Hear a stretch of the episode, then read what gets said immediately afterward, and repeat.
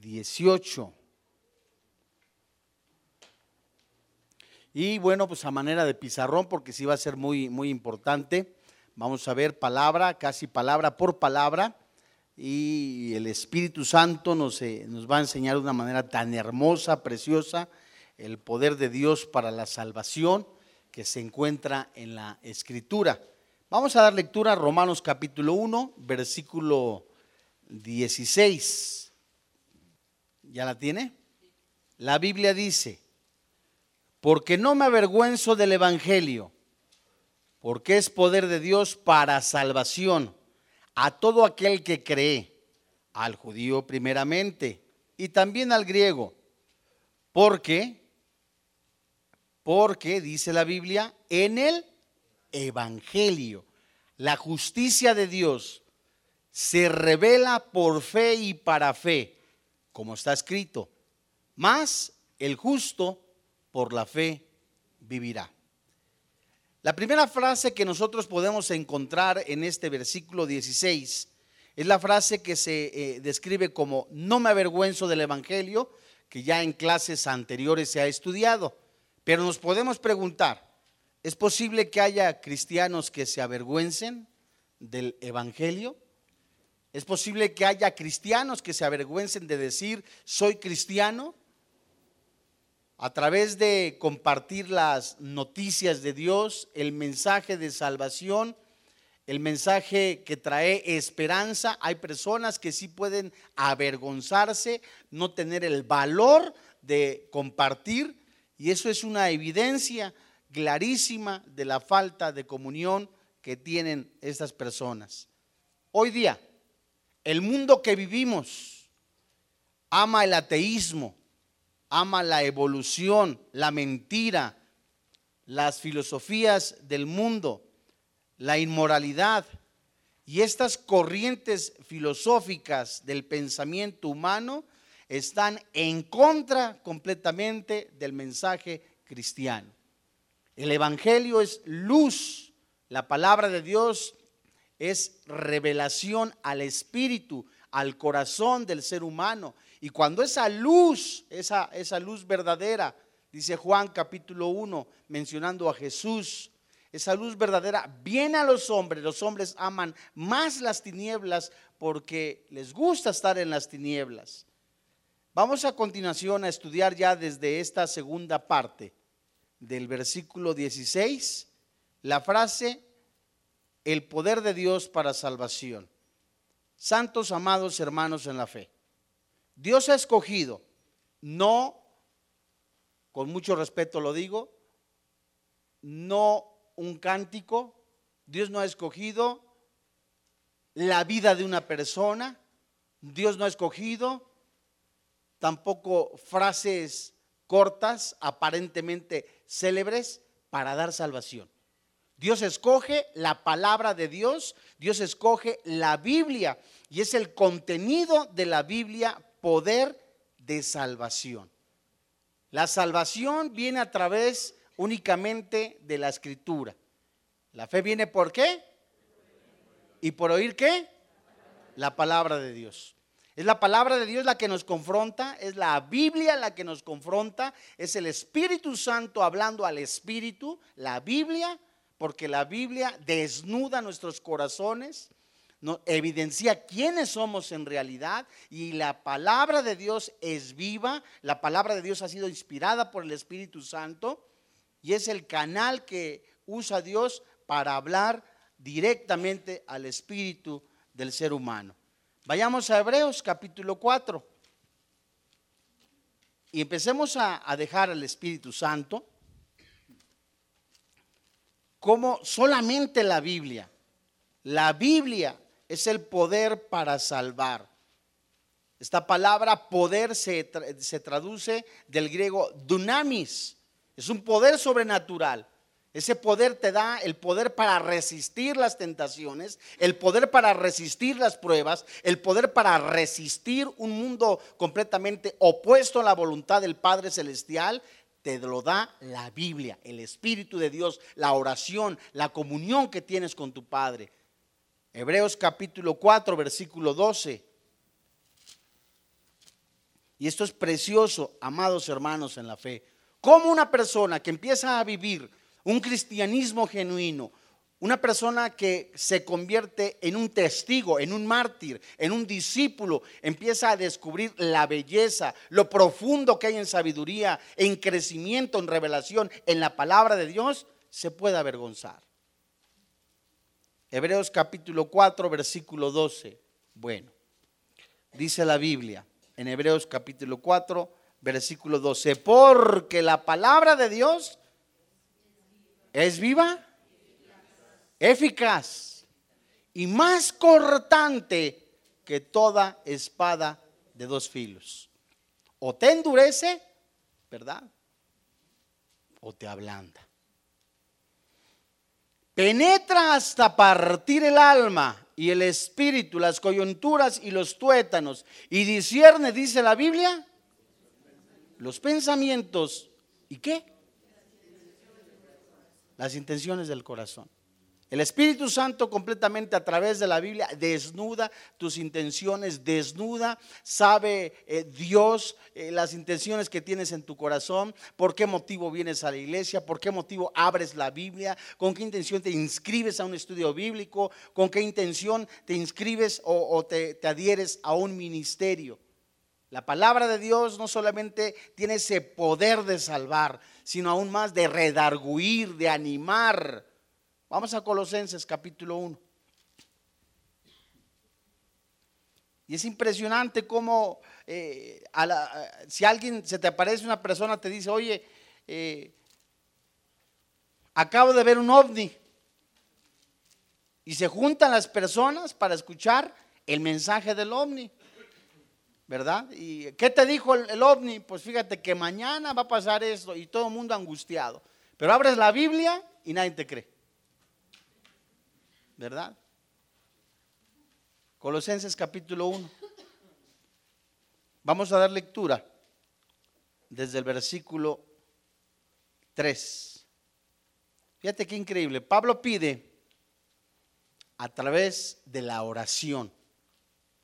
La palabra de Dios en ella hay sabiduría. La palabra de Dios en ella hay instrucción. En la palabra de Dios, cuando la vivimos, amado santo hermano en la fe, Fíjate qué precioso. Tiene poder de salvar a las personas.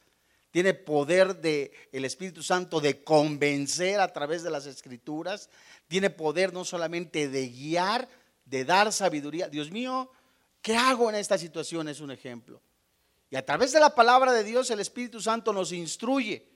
A través de la palabra de Dios, el Espíritu Santo nos da ese poder para tener decisiones sabias que exalten, bendigan el precioso nombre del Señor Jesucristo. Siempre, siempre, siempre, amado hermano en la fe, la vida del cristiano tiene que ser una vida espiritual, acompañada con el vivir de la palabra de Dios. Podemos eh, aprender en los 1180 capítulos que están en la Biblia, pero ¿de qué nos sirve de manera intelectual? Tener los 1180 capítulos de la Biblia memorizados y que ninguno de estos surta efecto en nuestra vida. Lo intelectual solamente puede quedar en las enciclopedias, ahí se queda, pero la palabra de Dios que es vida, que es poder, tiene que surtir un, un, cambio en la vida de una persona, tiene que, que, tener un efecto, una transformación en la vida de la persona, un cambio. Romanos 12.1 lo ves en casa. ¿Cómo conocemos la voluntad de Dios? A través de transformar nuestro entendimiento, a través de la palabra de Dios, a través de ese sacrificio vivo. Dios revela los planes, los propósitos, lo que tiene para tu vida, lo que Dios quiere que tú hagas. ¿Cómo lo conoceré?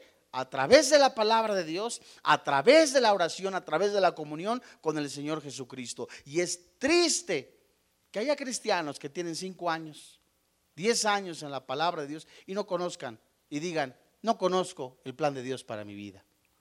No conozco el propósito de Dios para mi vida. Y eso es grave. Colosenses capítulo 1 del verso 3. Fíjate. Siempre orando por vosotros, dice la escritura. Damos gracias a Dios Padre, de nuestro Señor Jesucristo. Versículo 4. Habiendo, ¿qué dice la Biblia? Oído de vuestra fe en Cristo Jesús y del amor, Padre Celestial. Qué hermoso. Y del amor que tenéis a todos los santos. Esta enseñanza que se encuentra en este versículo 4 es preciosa. No la quites, por favor porque habla no solamente de un cambio, de una transformación. Esta palabra transformación viene del griego metamorfosis, ¿verdad? Que hay un cambio completamente eh, gradual en la, en la persona, como se puede conocer como la santificación ¿verdad? Esa santificación, esa, esa estar en la presencia de Dios, esa búsqueda de, Dios, no porque tengo miedo de que me vaya mal en la vida, no porque si no oro me, no me van a salir bien las cosas, no, habla de una actitud de un corazón dispuesto que ama a Dios con todo su corazón, con todas sus fuerzas, que no hay concesiones en su vida, ahí en ese mover dado por el Espíritu Santo de buscar a Dios, viene el amor. Efesios 5, lo ves en casa. Viene el amor, la paciencia, la longanimidad, el fruto del Espíritu Santo, dado por el Espíritu Santo, que mora en tu, en tu, vida. La palabra morar se traduce vivir de manera permanente. La palabra morar también se traduce como habitar en casa propia el Espíritu Santo, a través de la oración, a través de la palabra de Dios, te da ese dunamis, ese poder de dar fruto, de darte carácter. El carácter que es, no es aquel de que se enoja con facilidad. Ese es mal humor. El carácter es esa persona, Gálatas 5, que el Espíritu Santo le da a un cristiano. Amor, gozo, paz. Ese mismo Colosenses, capítulo 1, versículo 4, seguimos. Santo Cristo Redentor.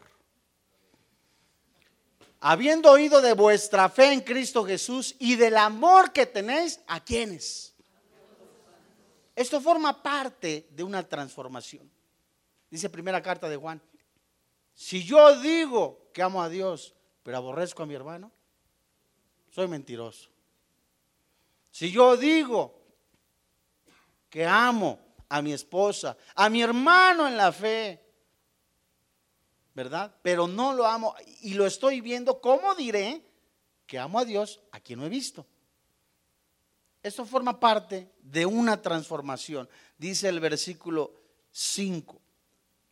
A causa de la esperanza que os está guardada en los cielos, la cual ya habéis oído, ¿por qué? Por la palabra verdadera del Evangelio. Atención, fíjate qué interesante. El Espíritu Santo, a través de la palabra del dunamis, del poder, salva. A través de esa regeneración, ese nuevo nacimiento, el Espíritu Santo, nos ha dado el Espíritu Santo que mora dentro de nosotros. Somos bautizados en el Espíritu Santo. Esa palabra bautizado en el Espíritu Santo se traduce como colocados en el cuerpo de Cristo. Somos sellados por el Espíritu Santo. El sello del Espíritu Santo que es el sello del Espíritu Espíritu Santo es como un adelanto a la gloria venidera, que también representa, se nos dice, traduce como posesión del Padre Celestial. Cuando tenemos todo eso, en el momento que nosotros nacemos, amados hermanos en la fe, somos bautizados, somos sellados, somos colocados en el cuerpo de Cristo y esa posición es una sola vez. Lo que no es una sola vez es la llenura del Espíritu Santo.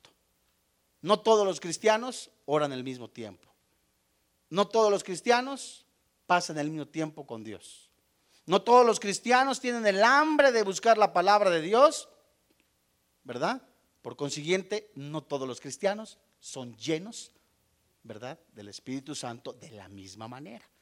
Y esa llenura del Espíritu Santo se traduce, llenura como gobernado, manejado, eh, de una manera para podernos entender. Cuando tomas a un niño eh, jugando y lo vas conduciendo, me explico, de los brazos, de los hombros, De esa manera es como te toma el Espíritu Santo, guiado.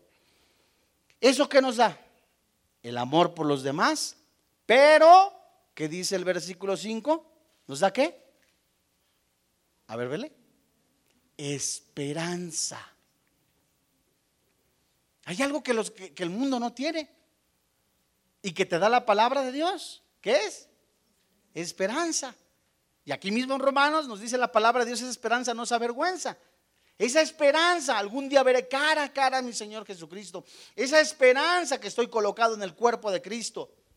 Esa esperanza me da a mí evidencia que soy hijo de Dios. Esa esperanza no avergüenza. Esa esperanza sigue viva, no está muerta, está viva porque he sido colocado. El Espíritu Santo mora en mi vida. Y esa esperanza es lo que a mí, por decirlo de esta manera, me da el motor. El Espíritu Santo me da el motor para seguir adelante, para ir en contra de las tentaciones, en contra de las pruebas, en contra de las adversidades, porque creo en su palabra. Versículo 5. A causa de las esperanzas que os está guardada en los cielos, de la cual ya habéis oído por quién. ¿Cómo me enteré que hay esperanza? Por la palabra de Dios. Entonces nos conviene estudiar la Biblia.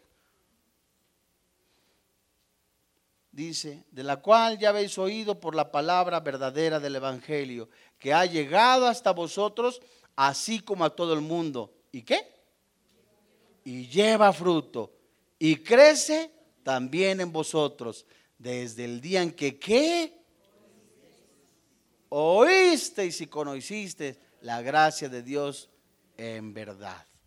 Santos hermanos en la fe, tiene que haber crecimiento. La Biblia nos dice también que crezcamos en todo. La pregunta de los 64 mil, desde que recibiste a Jesucristo como tu Salvador personal, ¿cuánto has crecido en Cristo? Contéstate en tu interior. Y esa es una responsabilidad no del pastor. Esa no es una responsabilidad de, de tu vecino, es una responsabilidad tuya.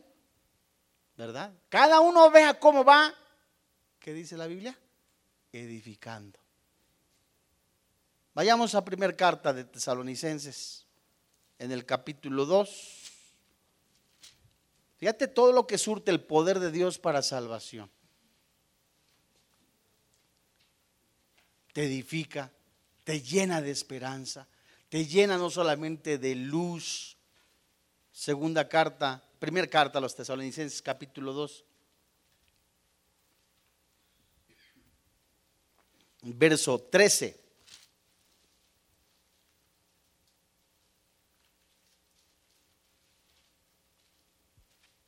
Fíjate qué, bonito. ¿La tienes? Dice la Biblia, por lo cual también nosotros sin cesar damos gracias a Dios de que cuando, ¿cómo? Recibiste la palabra de Dios que oíste de nosotros, la recibiste no como palabra de hombres, sino según en verdad, que dice, la palabra de Dios, la cual, atención, actúa en vosotros, ¿quiénes? En los cristianos, en los hijos de Dios, en los que ya tienen el Espíritu Santo. Otra vez recapitulando, yo no voy a entender, es un ejemplo, Apocalipsis, si no vengo a la palabra de Dios, a estar tiempo con Dios. Es un ejemplo, tengo un mes de nacido en Cristo Jesús. Me voy a empachar, ¿cierto? No voy a entender ni los caballos, ni los sellos, qué es eso. No sé si el sello de Hacienda o el sello de otra cosa. No lo voy a entender, ¿verdad? Entonces necesito empezar, como dice Gálatas, con lechita. Y ese, ese crecimiento que te da el Espíritu Santo, el Espíritu Santo pone el querer como el hacer, pero lo único que estorba, que aprieta, que ahoga, se traduce del griego contristar al Espíritu Santo es el pecado. Dejar de orar es también pecado. Dejar de tener comunión con Dios es pecado. Debiendo hacerlo, sabiendo lo que tienes que hacer, no lo haces, se te cuenta como pecado. Entonces es, es responsabilidad. ¿Cómo tendré? Por eso, hay, eh, eh, pequeño paréntesis, hay tanta eh, preocupación, angustias, temores, miedos, incertidumbres, ansiedad, depresión en cristianos. Y, les pasan el rayo X, los rayos X espirituales y sorpresa, no oras. Sorpresa, no te disipulas. Sorpresa, pues es un corazón que se empieza a enfriar. Y la esperanza nos es dada a través de la palabra de Dios en el Espíritu Santo. Entonces, primera carta de Tesalonicenses, capítulo 2, verso 13. Vamos ahora a la primera carta a los Corintios. Esto es precioso, amados hermanos en la fe. Primera carta a los Corintios. Estamos viendo únicamente el poder de Dios para salvación en estos versículos. Todo lo que hace la palabra de Dios es poder, hermanos, en la fe, para sanar, para restaurar, para animar, para dar esperanza. Llegan a veces, es verdad, somos humanos, tantas crisis en nuestra vida. No, no tengo ganas ni de orar ni de nada, mano. Yo no tengo ganas de, saber de nada te asaltan las, dudas, te asaltan eh, los temores, te asaltan tantas otras cosas. Es urgente en ese momento echar mano de la vida eterna. Primer carta a los Corintios capítulo 1. En momentos así, ya sé lo que tengo que hacer, es leer la Biblia, abrir la Biblia, orar con mi Señor, pero me siento tan desanimado, es un ejemplo. Me siento tan defraudado, me siento tan eh, opacado, me estoy enfriando. Pregunto, ¿es difícil? Pues no, no es difícil. Pudiera ser dificilísimo. Pero Pablo insiste, fíjate, el espíritu, la comunión que tenía el apóstol Pablo, preciosa comunión de ser guiado por el Espíritu Santo, de que el Espíritu Santo use esas cartas, esta carta tan preciosa de decirnos el poder que se encuentra en la palabra de Dios. Como un ejemplo en Génesis. Y Dios dijo, ¿qué dijo? Hágase la luz. Y Dios dijo, haya lumbreras. ¿Qué poder hay en la palabra de Dios que se hicieron las cosas? Colosenses 1. ¿Qué nos dice Colosenses 1? Por Él son sustentadas. ¿Por quién? Por Jesucristo. Él aún, fíjate, Dios Jesús mismo, el que creó las cosas, el cielo, la tierra y todas las cosas, se hizo obediente hasta la muerte, muerte de cruz. El mismo Logos, Juan 1.1, el Logos verdadero, la, la, esencia de la verdad, de lo que estaba oculto, decían los griegos. Queremos conocer el Logos, esa sabiduría escondida. Juan el Bautista les dice, Él es el Logos, Él es el Señor, Él es de quien les dije se apareció el verbo de Dios. Con su palabra hizo. Si hizo cielos, si creó los planetas, ¿qué no hará nuestros corazones? Primer carta a los Corintios. ¿Me voy dando a entender? Ahora, la palabra de Dios. Tienes el Espíritu Santo, el Espíritu Santo mora en ti. Ya tienes una identidad, tu Padre es Dios a través de la oración, esa identidad se va formando. A través de la oración vas conociendo al Padre Celestial a través del Señor Jesucristo en la palabra de Dios. Estás seguro como cristiano de, que, de qué es la palabra de Dios en tu vida. Estás seguro de que lo que dice la palabra de Dios es una gran verdad, ha sido inspirada por el Espíritu Santo, pero para el mundo es Primera carta a los Corintios, capítulo 1, versículo 18. Porque la palabra de la cruz es qué? Locura a los que se pierden. Pero a los que qué? A los que se salvan. Esto es a nosotros. Fíjate otra vez. Dunamis. Es poder de Dios. Dice la escritura es poder de Dios. Es decir, la palabra de Dios La Biblia, la verdad absoluta en sus 66 libros, la revelación del Espíritu Santo al ser humano, principalmente al Hijo de Dios, no solamente le da certeza, seguridad, le muestra lo que ocurrirá mañana. Mañana hablo en manera este, de ejemplo, no que suceda mañana, sino lo que va a ocurrir en el tiempo futuro. ¿Qué le ocurrirá a este planeta? Derrumba filosofías, amor a la, sabiduría humanas, dice el versículo 19. Pues está escrito, destruiré la sabiduría de los sabios y desecharé el entendimiento de los entendidos. Dice la Biblia, verso 20. ¿Dónde está el sabio? ¿Dónde está el escriba? ¿Dónde está el, disputador de este siglo? ¿No ha enloquecido Dios la sabiduría del mundo? Pues ya que en la sabiduría de Dios el mundo, ¿qué dice? No conoció a Dios. Dice el, el versículo, no conoció a Dios mediante la sabiduría. Agradó a Dios salvar a quienes a los creyentes por la locura de qué? De la predicación. ¿Ves la importancia de predicar el Evangelio? Es poder de salvación, amado hermano en la fe. Es poder de, que, que da vida. Imagínate, yo no hubiera sabido, dice el apóstol Pablo, si la Biblia no me hubiera mencionado que el pecado es pecado, que robar es pecado, que adulterar es pecado. Pero hay un camino, el único camino que se llama Jesucristo. Él es la verdad y la gente no va a conocer que hay una esperanza, una sola esperanza, un mediador entre Dios y los hombres, una sola persona en la que fueron eh, derramados el juicio de Dios, la ira de Dios que se llama Jesucristo. No lo van a saber, dice Romanos, si no hay pies que anuncien el Evangelio de la paz. Y eso es producido por la sensibilidad. Eso es producido por el amor que ha sido derramado por el Espíritu Santo. Te sientas ahí en el metro, en el camión, vas ahí con tus planes de salvación, ojalá los lleves. Y ahí van personas y el Espíritu Santo te dice, compárteles, pero por el miedo, ¿verdad? Por el que, el que dirán. Se van a burlar de mí porque soy cristiano. Te hace falta tiempo con Dios.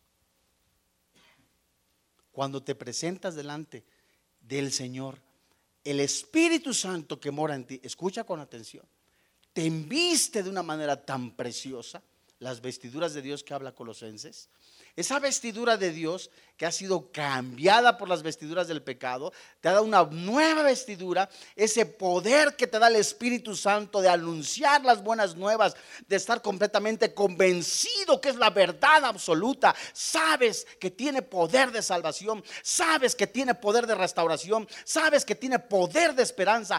Ese mismo poder, el poder dado por el Espíritu Santo a través de la oración, de la comunión con la palabra de Dios, es el que te lleva a predicar el Evangelio que cuando estás parado frente al presidente de la República, estás parado frente al gobernador, al, al presidente municipal, al artista, le das el plan de salvación, no te atemorizas porque es poder de salvación. Qué bueno que les emociona. Pero no hay nada más hermoso ser embajador de Cristo. Y un cristiano se menciona de esa manera, como embajador de Cristo. El que lleva las buenas nuevas. Hay hermanos que lo que dice Efesios. Unos son apóstoles, otros son maestros, otros son pastores, otros son evangelistas, evangelistas. Bueno, cada quien su don, haz labor de evangelista, dice Pablo a Timoteo. No hay otro camino en el cual los hombres pueden ser salvos. El camino es el Señor Jesucristo.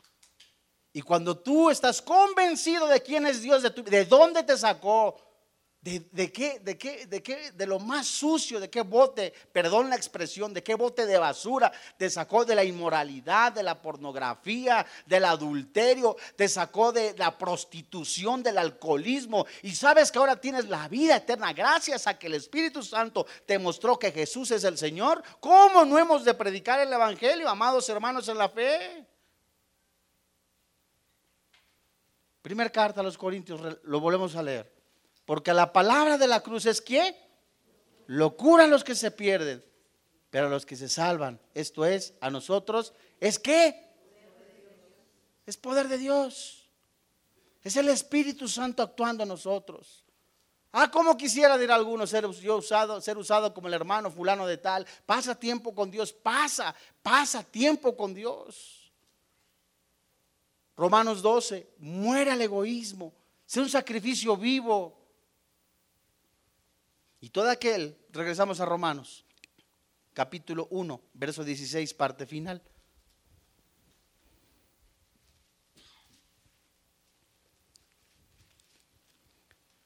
Estamos estudiando nada más la frase el poder de Dios para salvación, lo que es la salvación.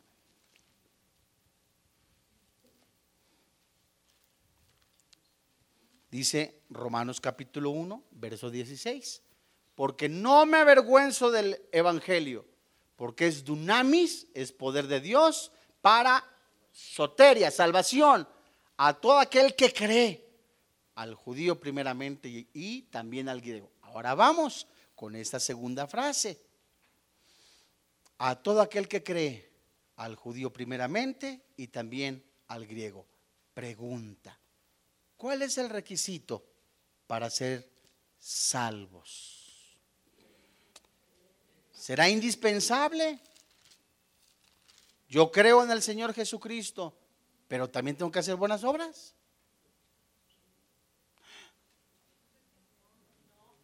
A ver, ahí va de nuevo. Estamos aprendiendo todos, todos, todos estamos aprendiendo. Yo creo en el Señor Jesucristo, pero también tengo que hacer buenas obras para ser salvo. Ah. Bueno, yo tengo, yo creo en el Señor Jesucristo, pero también me tengo que bautizar para ser salvo. Ah. Yo creo en el Señor Jesucristo, pero también tengo que traer, con todo respeto, la imagen de San Pascual Bailón. ¿No? Sí existe, ¿eh? Sí, sí existe. Sí, sí existe. ¿Sí? O niño pa, ¿no? Vamos a primera carta de Juan, capítulo 5. Santos hermanos en la fe. Apúntalo para quienes son estudiantes de la Biblia, apunten el Salmo 115 y lo leen en casa. No a nosotros, oh Jehová, a ti la honra, a ti la gloria. ¿Dónde están su Dios? Preguntan ellos. Los ídolos de ellos tienen ojos, mas no ven. Boca, mas no hablan. Éxodo 20. Santos amados hermanos en la fe, el poder de... ¿Por qué crees que la Biblia es tan atacada? Pero no vamos a soportar no vamos a aguantar esa persecución si no nos mantenemos en ese andar diario, en esa comunión con el Espíritu Santo que nos da, con el, Señor Jesucristo, que nos da el poder de resistir lo que el mundo ofrece, las críticas, las burlas, los escarnios, el, el que te vean como ridículo, todo eso no lo vas a aguantar, amado hermano en la fe, si no pasas tiempo con Dios. ¿De qué sirve que vengamos los domingos, los miércoles o los sábados con la Biblia? Llevamos años, a lo mejor 10 años de esa manera, pero no hemos crecido en Cristo. ¿Por qué no hemos pasado tiempo en oración, en comunión y en la palabra de Dios? Primer carta de Juan, capítulo 5, verso 10. ¿Cuál es el requisito, amados hermanos en la fe? Yo no sé si les platiqué en algún día, momento. Eso es dificilísimo para una persona religiosa, porque son los ritos es creer en Jesucristo más los ritos ceremoniales, los sacramentos de la Santa Madre Iglesia, más los mandamientos de la Santa Madre Iglesia, más las buenas obras. Se mueren y no saben a dónde van. Y eso es, eso es triste. Sea, yo provengo de una religión así. Yo aspiraba, yo quería ser sacerdote. ¿Verdad? Pero me quedé en. Cancelo. cancelo en el nombre de Jesús. Cancelo, cancelo, cancelo y vuelvo a cancelar. Otra vez cancelo. No, ya. ¿no? Y conozco, o sea, la gran mayoría, lo que es ofensivo, la palabra de Dios te dice, ¿cómo? Si es lo que me enseñaron mis padres, podemos decir en algún momento. A mí mi mamá me enseñó esto, mi papá me enseñó esto, estás equivocado. Pero cuando vamos a la palabra de Dios, no yo, no el hermano, el Espíritu Santo es quien convence de pecado y de juicio. Es el Espíritu de Dios. Ahí estamos con la persona y bibliazo y bibliazo, ya la, la, traes arrastrando todo, todo el Estado de México. Entiende, te vas a ir al infierno. Aunque se vaya, ¿no? Pero es creer. El diablo también cree. Primera carta de Juan capítulo 5, verso 10. El que cree en el Hijo de Dios tiene el testimonio en sí mismo. El que no cree a Dios, ay Dios, le ha hecho mentiroso porque no ha creído en el testimonio que Dios ha dado. ¿A quién?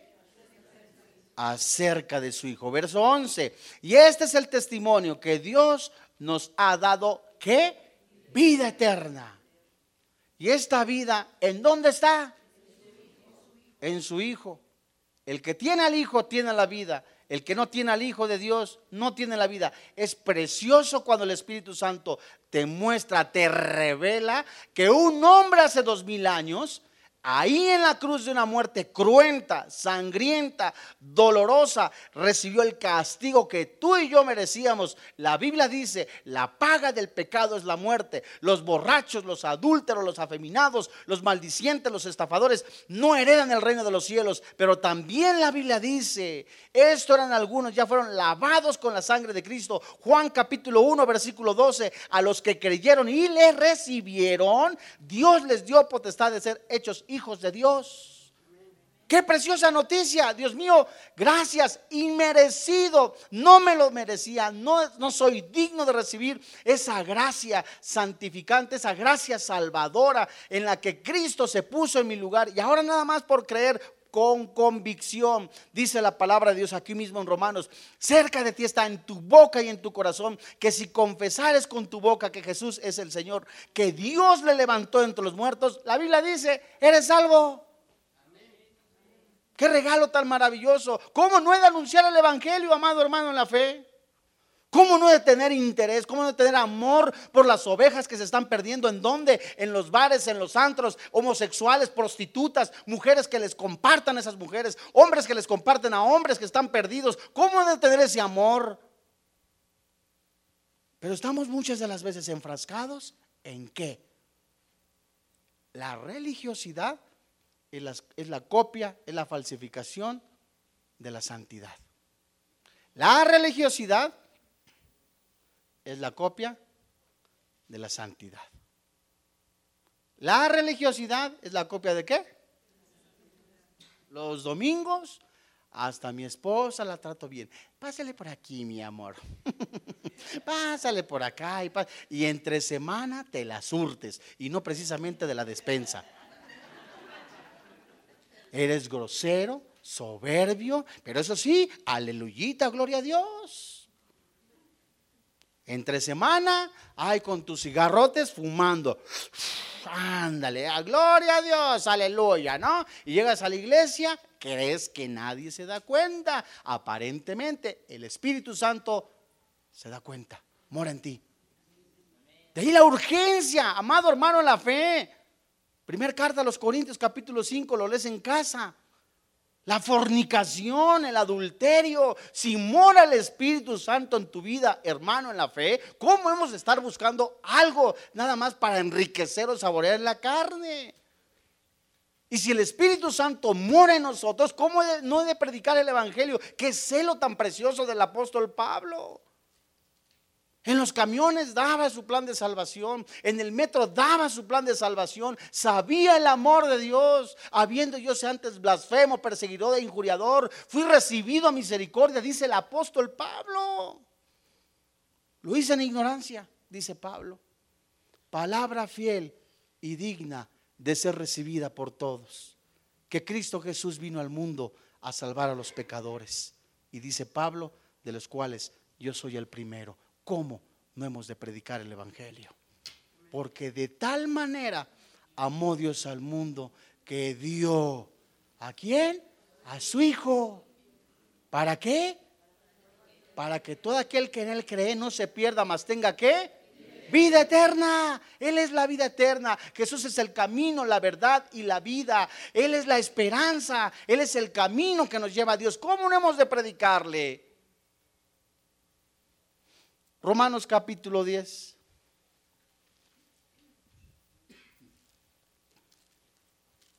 Debería de hervir nuestro corazón, amados hermanos en la fe, que llevaras tus planes de salvación ahorita fuera del estadio y decir abajo el América, digo, arriba el Señor Jesucristo, arriba el Señor Jesucristo. No es cierto, no vayan a sacar. Romanos 10. Fíjate qué precioso. Qué poder hay en la palabra de Dios en un corazón sincero. Romanos capítulo 10, verso 9. Que si confesares con tu boca que Jesús es el Señor y creyeres en tu corazón que Dios le levantó de los muertos, la Biblia dice, serás salvo. Porque con el corazón se cree para justicia, pero con la boca se confiesa para salvación. Qué precioso, dice el versículo. Versículo 12, 11. Pues la escritura dice, la escritura, todo aquel que en él creyere no será avergonzado, porque no hay diferencia entre judío y griego, pues el mismo que es el Señor de todos es rico con todos los que qué? Le invocan, porque todo aquel que invocare el nombre del Señor, dice la Biblia, será salvo. Ahora cualquiera puede decir, oiga, yo no soy pecador. Oiga, yo no soy asesino, no soy ningún homicida, yo no soy secuestrador. Dice la Biblia, todos somos pecadores, no hay justo, no hay uno solo, no hay quien entienda, no hay quien busque de Dios. Ahora vayamos a Gálatas. Dicen por ahí, el que no era trapecista, era el de la taquilla, pero todos estaban en el circo. Gálatas capítulo 3, verso 28.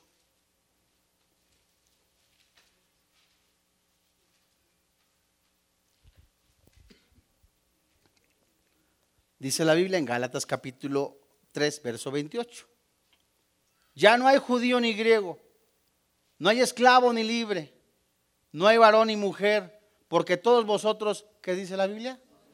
Sois en Cristo Jesús. Y si vosotros sois de Cristo, ciertamente, ¿qué dice la Biblia?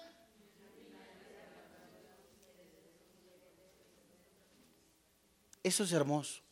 ¿Cómo no hemos de predicar el Evangelio?